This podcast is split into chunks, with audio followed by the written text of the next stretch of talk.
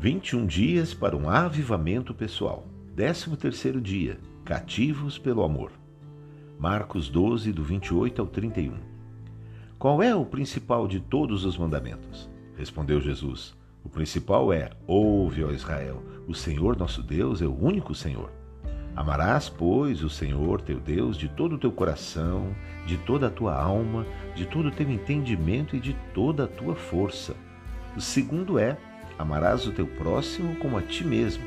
Não há outro maior do que estes. O centro da vida cristã e o segredo para cumprir o propósito de Deus é apenas um: amar o Senhor acima de todas as coisas. Você pode dizer que o ama?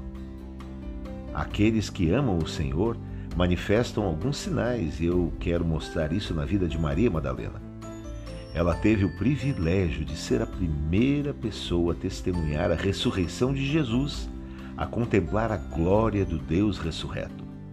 Ela nos desvenda o segredo do porquê alguns recebem de Deus primeiro. Os vencedores são as primícias e os primeiros. Maria nos mostra o segredo dos vencedores, dos que amam a Deus. Você quer o melhor de Deus como Maria Madalena teve? Então precisa amar o Senhor, colocá-lo em primeiro lugar, dar suas primícias do coração a Ele. Há sete princípios que podemos aprender sobre aqueles que querem colocar Deus em primeiro lugar. Primeiro, aquele que ama é o último a partir e o primeiro a chegar. Maria Madalena foi a última a deixar o Calvário e a primeira a chegar no sepulcro no dia da ressurreição. Quem ama tem um nível de comprometimento totalmente diferente dos demais. Segundo, aquele que ama não tem para onde ir. Pedro e João voltaram para casa, mas Maria Madalena não conseguia deixar o túmulo. Talvez ela tenha pensado que, mesmo morto, ela poderia contemplar o Senhor por mais uma vez. Terceiro, nada pode cativar o coração de alguém apaixonado. Apareceram dois anjos poderosos no túmulo, mas ela os ignorou. Nem homens nem anjos puderam cativar o coração de Maria, pois ela já estava cativada por Cristo. Quarto, falta de conhecimento não é um problema se tivermos um coração apaixonado pelo Senhor. Ao menos quatro vezes o Senhor disse que ele iria ressuscitar dos mortos no terceiro dia, mas o interessante é que Maria não sabia disso. Todavia, apesar da sua ignorância ou do seu conhecimento limitado, ela foi a primeira a ver o Senhor. 5. Não há dificuldade grande demais para aquele que ama.